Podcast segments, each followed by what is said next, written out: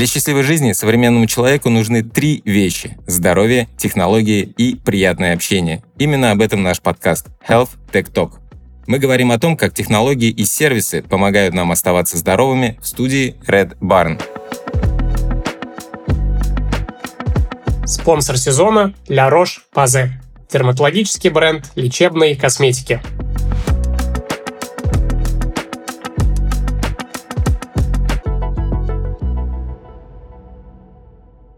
Что, Вань, сегодня говорим про протезирование. Я, короче, сразу скажу, смотрел какие-то ролики и видео, которые, как мне казалось, совершенно не связаны с протезированием, про киберпанк. В целом как направление в научной фантастике, потому что я вот смотрел «Бегущего по лезвию», тоже последнего, и у меня еще э, выпадали разные видосы из игры Киберпанк 2077, по-моему, называется. И там у всех а, практически людей были какие-то протезы разные совершенно. И еще мне попалась на глаза небольшая заметка про ребят, как раз вот, а, которые делают всякие технологии с дополненной реальностью. И я с их основателем поговорил, и он мне говорил, что он ждет, когда, в общем, станут дешевыми просто разные очки, вот эти умные, чтобы можно было накидывать еще один дополнительный слой а, реальности на них. Вот. И я подумал, что в последнее время, вот тебе, не знаю, я Питера Пэна смотрел, и вот там у пирата тоже был достаточно простенький протез, а сейчас мы, наверное, будем двигаться в сторону чего-то более технологичного. Ты знаешь, э, я бы, прежде чем мы начнем дискутировать и обсуждать, к чему приведет современная наука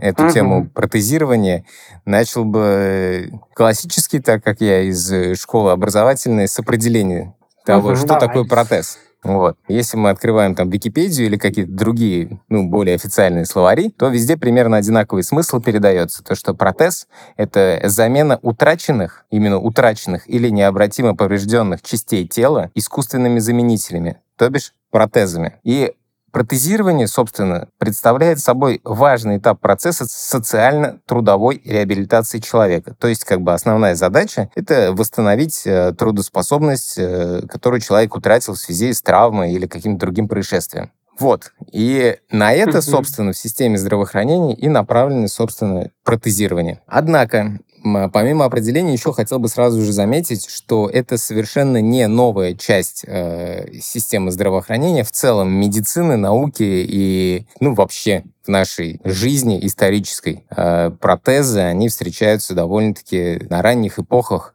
когда только еще начали там письменность. Ну, не могу сказать, что прям когда, когда начали mm-hmm. письменность, но очень давно еще у древних египтян э, встречаются находки, где там э, чуть ли не пальцы, двигающиеся на веревочке, встречаются в виде протезов. А потом Геродот упоминает в своих писаниях об этом. И я думаю, что есть вероятность, что протезы были еще тогда, э, когда не было толком письменности, и делались они из таких материалов, которые просто не позволили этим протезам просуществовать mm-hmm. до наших дней, чтобы мы их раскопали и сказали, о, смотрите, там много-много веков назад, оказывается, еще тоже люди чем-то как-то себе заменяли конечности и так далее. И здесь а, я бы плавно перешел к тому, что протез до сегодняшнего дня, он всегда подразумевал под собой две основные вещи. Это подмена функционала, который был утерян. Но чаще всего это эстетическая составляющая. Даже вот как мы у пиратов с тобой в киношках видим, то, что у них там угу. вместо ноги э, палка или вместо руки крюк. А чисто функционально они мало чего несут. Ну да, там позволяют ходить, но также можно и с костылем ходить. А здесь в целом речь идет больше о эстетике в плане того, что он может идти прямо, то есть как бы внешне кажется, как будто бы он здоровый человек.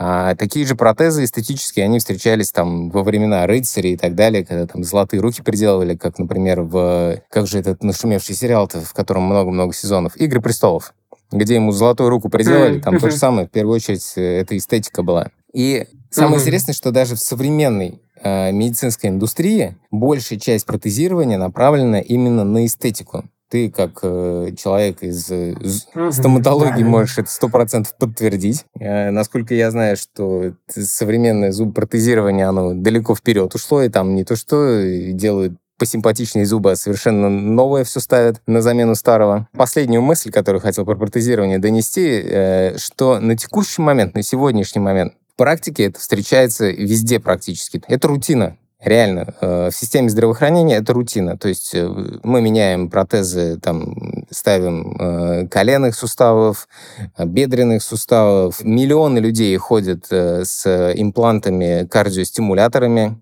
Это те, которые проходят в аэропорту и чикают. Многие уже даже не чикают.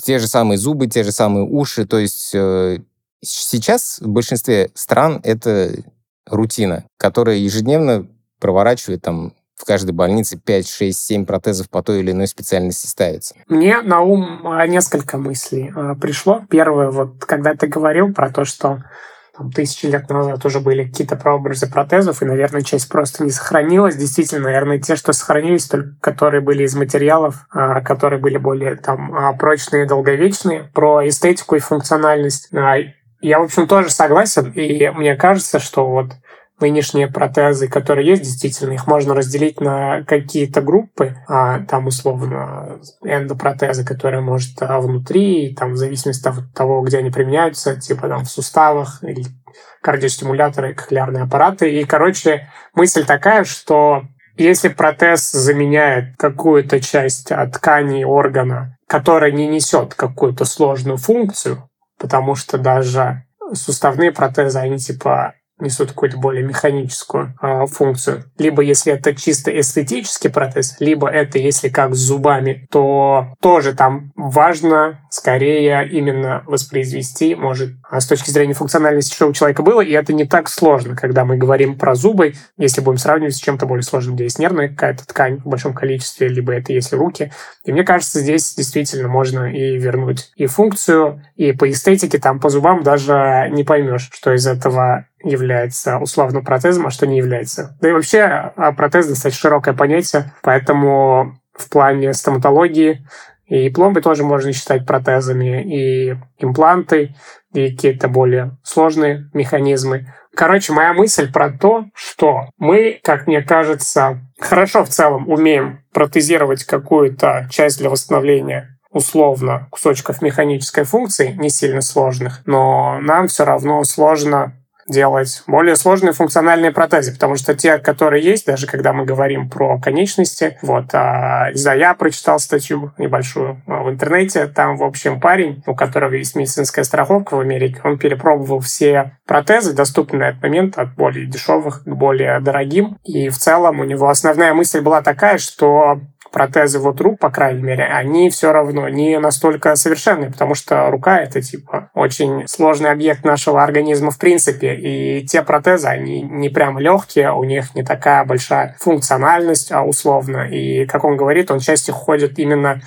с исключительно эстетическим э, протезом, вот, и лишь иногда меняет его на функциональный. Наверное, как ты вначале говорил про определение, действительно, типа, протезы — это важная часть именно, в том числе, социально-трудовой такой реабилитации человека. То есть, получается, индустрия дошла до того, что у нас появились современные критики, которые оценивают качество и функциональность протеза. Слушай, ну да, я думаю, в любом случае потребитель любого продукта, он и выступает своего рода условно а, критиком. Ну, как бы вот. если уйти от такой сложной темы, как вот, например, угу. э, протезирование отсутствующих конечностей, угу. э, и перейти немножко больше в эстетику, просто в рамках рассуждения, угу. например, по данным статистики, за 2002 или 2001 год э, в США было поставлено около 10 миллионов зубных имплантов, это из твоей сферы, угу. и проведено да. около 200 тысяч процедур увеличения груди. Немножко назад отмотаю. Вообще увеличение груди используется не только в рамках эстетики, но и в плане того, чтобы поддержать э, моральную женщину, когда ей там удаляют одну грудь в связи с онкологией. Соответственно, uh-huh. на замену ставят вторую. И здесь вот если по груди глубже копнуть, то у нас, получается, пересечение идет тем с э, другими подкастами. Помнишь, мы с тобой по генетики обсуждали там Анджелину Джоли, то, что она удалила, да, убрала да, пасту. Угу. И вот как раз она поставила себе импланты, и что еще раз подтверждает, что это совершенно рутинная процедура. По крайней мере, по, по груди точно. Угу. Сейчас по статистике там больше 4 миллионов женщин в мире с имплантами вместо молочных желез. Ну, либо в дополнение. Вот. Угу. И это все по экспоненте увеличивается, и есть вероятность, что там к 60-му, 70-му году у нас там треть э, взрослых женщин, она будет просто с, э, ну, подкорректированной так или иначе угу. грудью. То есть это, этот, этот бизнес очень сильно развивается, но, как ты правильно заметил, что всегда будут люди, которые оценивают продукт. В плане груди это готовый продукт. То есть есть куча всяких вариаций, есть импланты от разных фирм с разными качествами, какие-то там uh-huh. на определенное время ставятся, какие-то на дольше. У них совершенно разные характеристики, и это как выбирать там новый телефон, если ты выбираешь не iPhone. Это огромное количество разных параметров, которые нужно оценить, и только да, знающий да. врач, который, собственно, сам делает процедуру увеличения груди, он сможет точно подсказать, что лучше выбрать. Вот, и, и это еще раз подчеркну, потому что это готовый продукт и услуга.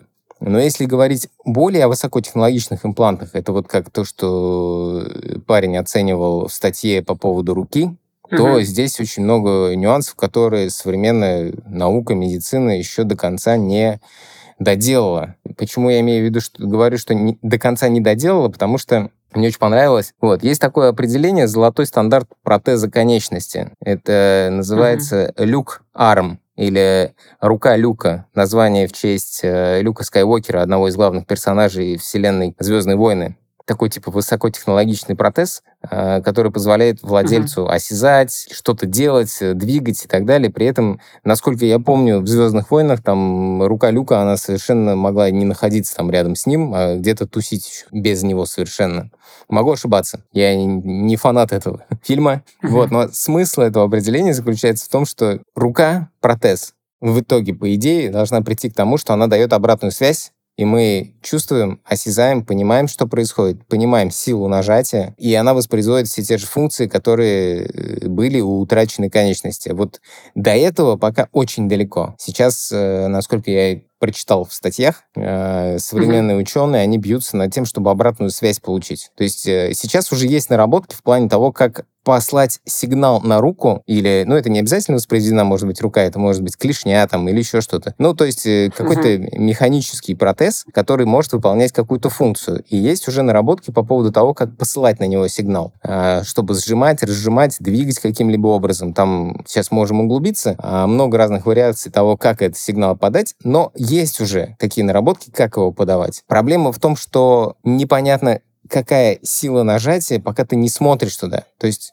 сложно контролировать, угу. получать обратную да, связь. И сейчас только куча экспериментов начинается по этому поводу. Они уже идут сколько-то лет, но там еще куча этических проблем в плане того, что ну, сложно взять там здорового человека, отрезать ему что-то, приклеить, чтобы пробовать uh-huh. на нем очень сложно отобрать количество определенных пациентов в клинические исследования и куча-куча всяких других заморочек, которые не позволяют э, массово и быстро проводить эти эксперименты, чтобы они двигали науку. Ну и, соответственно, здесь же мы выходим в проблему э, больших данных, э, которые мы с тобой обсуждали во время обсуждения нейросетей что угу. в связи с тем, что данных мало, собственно, научить компьютер пока сложно все это запрограммировать. Вот, я к чему?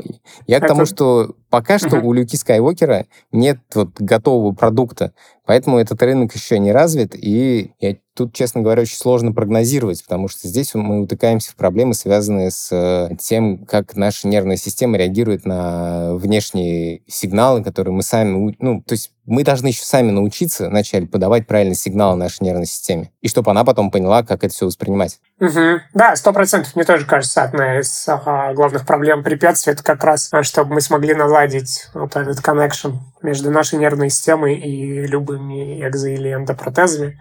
И мне кажется, вот эта часть как раз с сигналами, если получит какие-то прорывы, а, эту область, то очень много технологий бустанутся. Вот.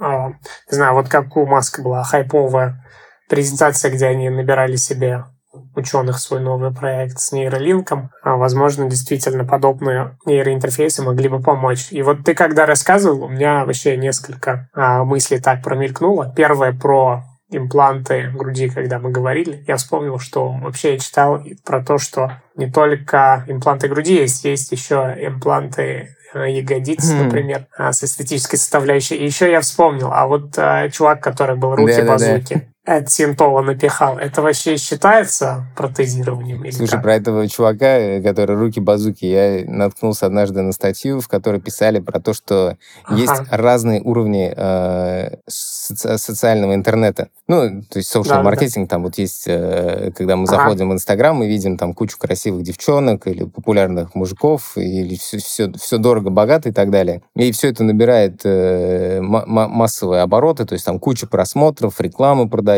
люди идут за ними, блогеры-миллионники и так далее. А есть еще нижний так называемый интернет, из которого периодически вылетают вот такие популярные люди, типа руки-базуки, которые там на секунду Ага. становятся известными, а потом пропадают. Он, по-моему, там то ли на синтоле сидит, то ли еще на чем-то.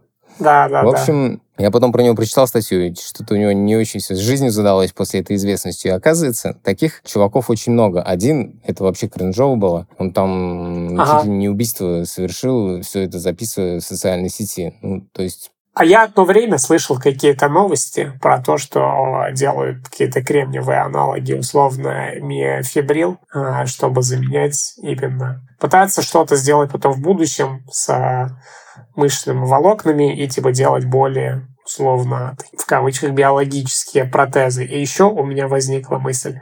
Есть такие животные, аксолотли, вот, я не помню, это амфибии. И они, у них очень высокая способность к регенерации. Вот, даже для земноводных у них, если там трубают какую-то из конечностей, или вот они там постоянно могут нападать друг на друга и тоже там терять часть хвоста, то через некоторое время конечности или хвост а, отрастают. И вот а, я подумал, это считается протезом или протез это всегда что-то такое условно ксено... А, ну, в общем, из чужеродных материалов что-то собрано. А, э, чисто искусственные заменители у нас считаются протезами или как? Или вот, допустим, а, что-то если отрегенерирует, это же уже не протез, по сути, правильно? Слушай, ну если отрегенерирует, то это уже не протез, это уже ты. Угу. Потом, ну, нам пока далеко до этого. Да, это я Там согласен. на, на животных есть эксперименты, но вот на, на, на людях пока я не слышал, и надеюсь, что в ближайшее время такого не, не будет происходить.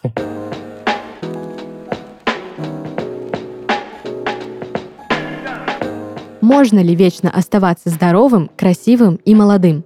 Если этот вопрос кажется риторическим, тогда я приглашаю вас в новую рубрику нашего подкаста «Наука не стареть». В ней мы разберем современные научные исследования, в которых ученые ищут рецепт вечной молодости. Оказывается, чтобы ускорить лечение кожных заболеваний, нужно улучшить психологическое состояние пациента. Все потому, что нервная система и кожа тесно взаимосвязаны. К примеру, в 2002 году врачи университетской больницы Уэльса провели эксперимент. Они пригласили 135 человек и дали им рекомендации о том, как использовать косметический камуфляж. Он направлен на уменьшение рубцов, шрамов, постакне и других неровностей на лице. Через месяц исследователи опросили участников эксперимента. Оказалось, что декоративная и уходовая косметика и советы по ее использованию сильно помогли. Они улучшили самооценку опрошенных и снизили дискомфорт от социального взаимодействия. Вместе с этим кожа участников стала меньше чесаться и реагировать на внешние раздражители. В целом, за ней стало проще ухаживать благодаря повышению самооценки, снижению стресса и использованию правильных средств.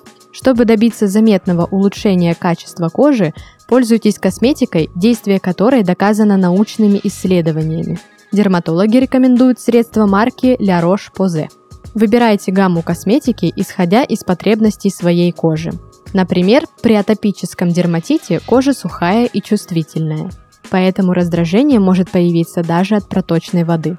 Чтобы поддержать ремиссию, важно включить в уход увлажняющие и липидовосполняющие средства. Они помогут коже восстановить естественные защитные функции и справляться с агрессивной внешней средой. Для кожи, склонной к сухости и атопии, подойдет гамма Липикар от дерматологической марки La Roche-Posay. Она нормализует баланс микроорганизмов кожи, укрепляет ее естественную защиту и восстанавливает липидный баланс.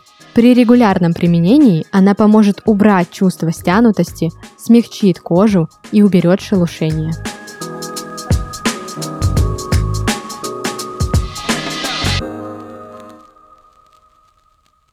Не, нам далеко, но вообще-то, короче, когда у тебя зуб э, выпадает, если из-за травмы или еще чего-то, и если его закинуть в физраствор, то можно сделать э, реплантацию, то есть обратно э, зафиксировать зуб, и там просто у него будет не нервно-мышечный пучок соединять э, челюсть и зуб, то просто соединительной тканью обрастет, и ты типа засунул зуб обратно. Это первое. И второе, такой же трюк нам рассказывали, что делают с восьмерками. Допустим, если тебе не хватает э, там не знаю, допустим, там шестерки, маляра какого-нибудь или премоляра, то вот, по-моему, иногда это работает, берут восьмерку, удаляют, его засовывают в лунку и фиксируют. И он может прижиться. Но важный момент, что, как я и говорил до этого, а, зубы сами по себе не самый а, подвижный орган, скажем так, и там важно просто зафиксировать, чтобы он нес свою функциональность. А, вот, то есть чувствительности, естественно, никакой не будет, плане нервно-сосудистого пучка и питания самого зуба. Условно, это будет тот же самый имплант, только сделанный не из искусственного материала, вот, не титановый там имплант, допустим, а просто свой собственный зуб, который поставили. Почему ты не рассказал мне об этом 20 лет назад, когда у меня в девятом классе выпал коренной зуб?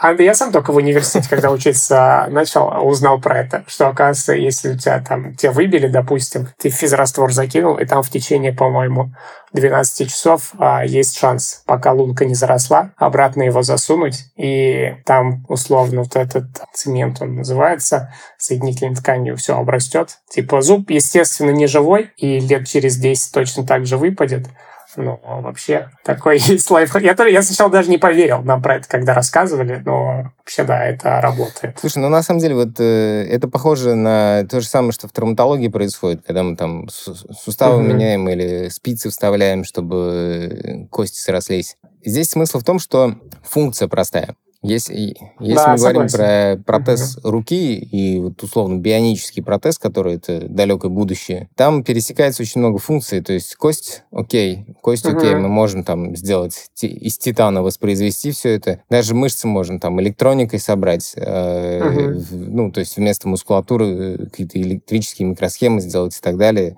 настроить там точность и все остальное. Но вот как этим всем управлять? То есть есть, э, как я уже говорил, в плане того, чтобы работало на сжатие, например, рука, а, можно послать сигнал с поверхности кожи, но это нужно mm-hmm. индивидуально настраивать у каждого пациента, потому что у всех культя разные, и у всех э, на разном уровне обрезанные мышцы и так далее. То есть там все зависит от того, какая травма была, как ее сшили. То есть это получается, что готового продукта так такового не будет, это будет изделие на конкретного человека, что сразу uh-huh. же в разы повышает стоимость. Ну, во-первых, там много людей больше будет работать, а не просто на станке это все делать. А, во-вторых, это настраивать, это более длительная реабилитация, обучение. Второй uh-huh. вариант, который сейчас изучается, это когда уже подшиваются импланты внутрь э, культи, пытаются соединить их там с э, нервными окончаниями. В принципе, это рабочая схема, как показали кардиостимуляторы которые, собственно, так и работают. То есть они там, да, они имеют вот эту проблему обрастания глиальной тканью, uh-huh. но эта проблема решается, потому что потом просто ты подстраиваешь немножко, усиливаешь сигнал, и все, кардиостимулятор, он как стоял, так и стоит. Его лет через 10 только надо поменять. Вот. То есть с культей, в принципе, можно то же самое воспроизводить, но это опять-таки, еще раз, мы же не будем там дорезать руку до того момента, чтобы сделать это готовым продуктом. Вот. Ну, да. Третий э,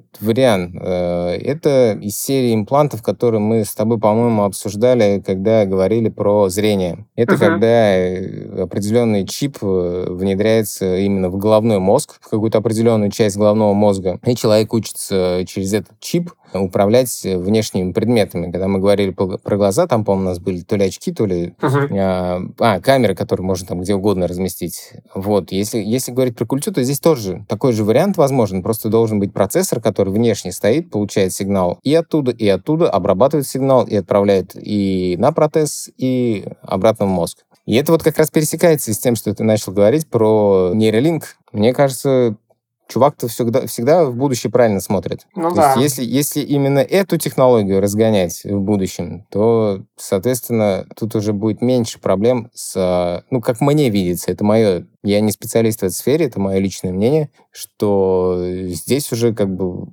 рука, как рука, конечность, она может быть готовая, которую потом просто надо человека научиться пользоваться. Часть, которая соединяет именно вот руку с культей, uh-huh. она уже может быть там разных размеров, там, в зависимости от э, длины утраты конечности. Да.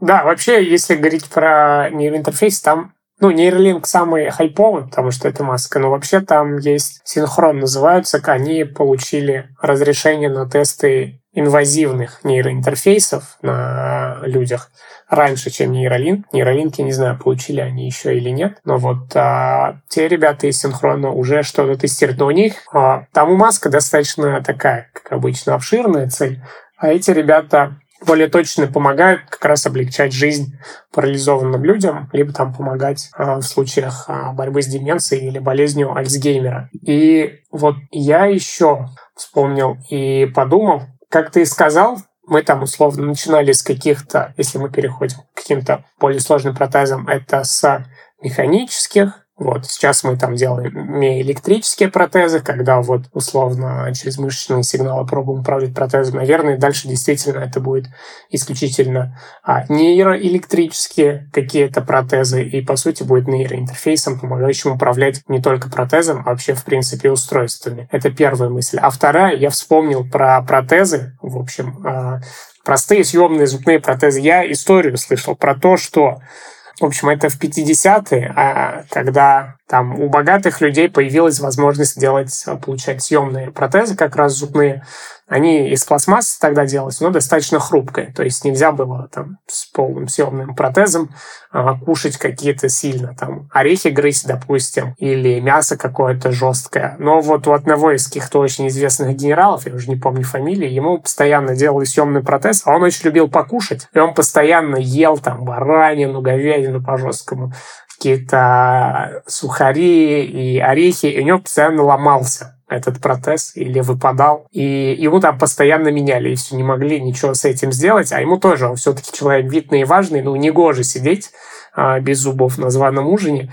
И, в общем, ему сделали в итоге съемный протез, но а, с какой-то прямо, то ли чуть ли не из авиационной стали, из специальной пластмассы, какой-то супер прочный. В общем, он потом а, радовался и ел а, так же, как и раньше. А для него специально вот сперсонализировали его зубной протез с какими-то мощными материалами. Прикольно, но я бы вернулся к обсуждению нейро- нейролинка. Угу.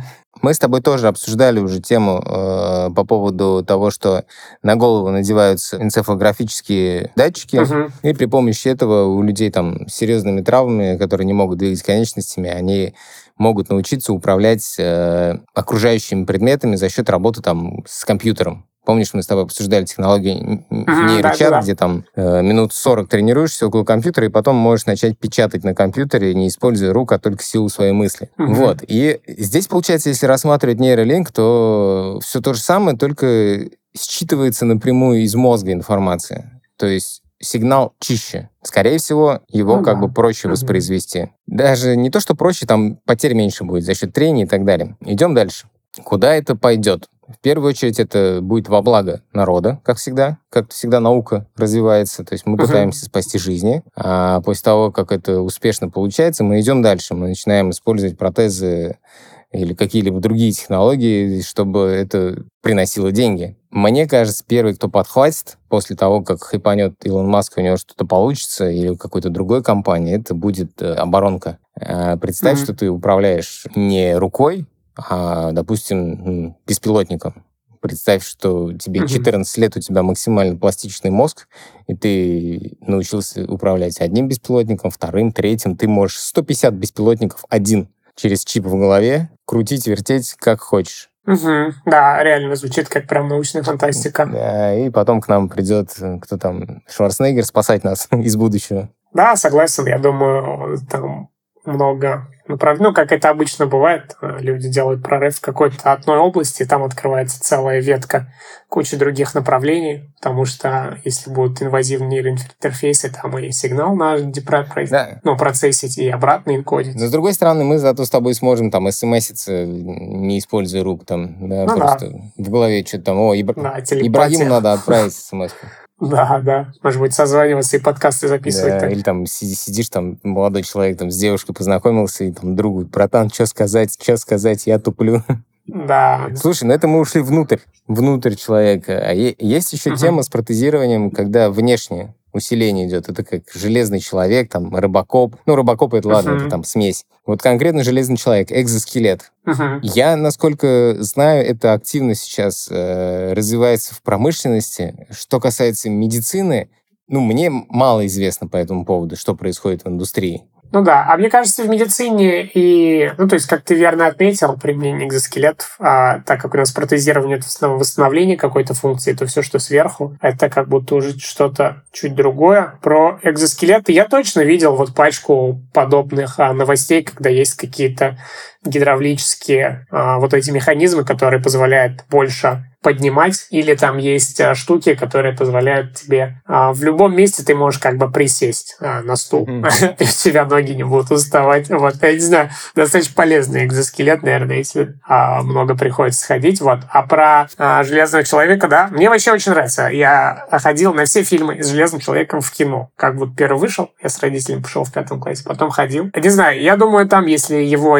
декомпозировать, там же куча разных моментов. Первое — это в целом энергия холодного синтеза. Вот у него был термоядерный реактор. И мне недавно попался отрывок из фильма, где он в первой части сам делает, вот в плену, когда находился, а, вот как раз реактор холодного синтеза. И, в общем, он там, когда про мощность говорил, там, в общем, у него мощность этого маленького реактора, согласно фильму, она была больше, чем мощность Саяно-Шушинской а, ГЭС, по-моему, самая большая в России а, сейчас. То есть основной point про то, что подобные системы очень требуют большого количества энергии, и, наверное, если... Ну, чтобы не было такого, что человек там подключен огромным проводом к большому генератору и ходил только рядом с генератором, а, а, вот. ну, то есть проблемы, которые решает Тесла, чтобы не было вот этой полуторатонной батарейки? Ну да, в том числе. Там тоже, кстати, интересно, там ведь... Я тоже слышал, э, когда Маск ходил к Джо Рогану на подкасте, он, в общем, э, рассказывал про а, аккумуляторы, которые есть в Тесле, когда и пытался донести мысль про то, что это не тот же mindset, что с э, бензином. Потому что ты, когда свой бак заправляешь, вот ты заправляешь, и у тебя он с одинаковой скоростью, короче, заправляется, потому что бензин — это там жидкость, которая заполняет просто бак. Но с аккумуляторами это не совсем так, а потому что, чтобы электроны, которые, условно, ты закидываешь в свой аккумулятор, нашли свое место в решетке, на это влияет степень насыщения самого аккумулятора. Поэтому, типа, скорость подзарядки от нуля, допустим, до 50, она, очевидно, будет выше, чем от 80 до 100, допустим. И там как раз основной point был у Маска, что они пытаются донести до людей мысль, что вот, ну, типа, если тебе нужно прям просто подзаправиться, тебе не нужно заправляться до сотни и ждать. Это не то же самое, что с бензином. До сотни ты заправляешь, когда у тебя просто э, ночью стоит на парковке, допустим, на зарядке или еще что-то подобное. А, вот. И я подумал, что интересная мысль про то, что меняется чуть-чуть в таком случае парадигма в целом подходу вот какого-то источника энергии. То есть в целом для того, чтобы делать любую работу, нужна какая-то энергия. И везде есть разные механизмы и подходы. И там человечество все думает про то, получится ли сделать а, холодный термоядерный синтез, там уже лет 40 есть вот этот большой а, проект, пока не получается, и непонятно, получится ли, но если получится, типа, станет очень много очень дешевой энергии. А с другой стороны, у нас есть вот чисто биологические системы, как типа в организме человека и в других живых организмах, на основе там работы кислорода, вот а АТФ, как мы запасаем энергию и потом ее используем. Про бак я вспомнил шутку, недавно прочитал. Э, здравствуйте, у меня Mazda, там, шестерка, ей пять лет, и в прошлом году я заправлял полный бак на 2000 рублей, а в этом году на 3000 рублей. А до скольки лет растет бак? По поводу энергии очень интересный вопрос. Я, честно говоря, uh-huh. далек от физики и от того, что там происходит, но как мы с тобой уже обсуждали на медитации и других подкастах, энергия uh-huh. очень важна даже не только для машины, а для нас самих. Да, это точно. Слушай, ну в целом, получается, э, все зависит от рынка или uh-huh. от потребности, или как еще иначе назвать. То есть э, на текущий момент просто это все не настолько сильно востребовано, поэтому это развивается медленнее, чем другие индустрии. Ну, то есть, может быть, доступа к этому не было такого масштабного, как сейчас. А если посмотреть на тот же самый, на те же самые интернет и нейросети, а если интернет появился в каком-то там начале 90-х годов, и первое, что мы могли там сделать, э, Ну, вот я помню, там, в 96 или 97 году это было целое приключение подключиться к интернету, и там была скорость 300 с чем-то килобайт. Там, угу. А формат А4 загружался пару минут. Это если повезет. Это если там сестра трубку не возьмет. Да, да, да. Вот, ну и что сейчас происходит, когда там терабайты за секунду перекидываются, когда мы уже в мессенджерах друг другу, может, вон у WhatsApp появилась новая функция, как и у телеги, передавать огромные файлы без потери качества. Угу. Мне кажется, что ну, пройдет какое-то там количество лет, 10, 15, 20, сложно загадывать на самом деле, и это очень сильно тоже стартанет, и как раз вот появятся те вещи, о которых мы сейчас с тобой мечтаем, фантазируем, смотрим в кино, это все станет реальностью. Угу, да, вполне возможно. Вот. Но на текущий момент э, в системе здравоохранения это все используется в основном для того, чтобы починить функцию, реабилитировать человека и отправить его обратно работать. Ну, собственно, то, большую часть жизни, чем мы и занимаемся, работаем. Тема как раз такая, э, протезы, которые все остальные темы наши можно к ней подвести так или иначе. Потому что здесь мы и про функцию, и про эстетику, и про энергию говорим. Во всем этом участвуют технологии и современный прогресс. Угу. Да, согласен, очень хороший, я считаю, заключительный выпуск для этого сезона. Что, попробуем, может, тогда подытожить вообще весь а, под, под, подкаст. Давай, давай, давай. Рекомендации нашим слушателям. Что мы можем точно сказать? Нужно высыпаться, нужно заниматься физическими нагрузками, наслаждаться жизнью, иногда просто наслаждаться прогулками на улице, да, следить за питанием и вовремя обращаться в систему здравоохранения. Да, сто процентов. Вот куда бы ни шли технологии, как бы они ни развивались, но э, основное счастье и подарок жизни — это то, что мы родились живы, и вот надо максимально сохранять ресурсы, которые есть у нас, не распаляться на всю, на все огромное количество информации и вещи, которые вокруг нас, а в первую очередь следить за собой, за собственным баком, за собственным здоровьем и оставлять энергии на то, чтобы радоваться этому дню, радоваться этой жизни, радоваться прослушиванию данного подкаста и там ждать новые серии, выпуски и так далее. В общем, да, сто процентов. Было прикольно. Надеюсь, понравилось. Да, согласен. Классный опыт. Поэтому всего-всего самого наилучшего нашим слушателям. А в студии были, как и всегда, ведущие этого подкаста. Я Ибрагим, эксперт в сфере технологий. И я Иван, эксперт в сфере здравоохранения. Будьте здоровы, ребят. Всем пока-пока. Пока-пока.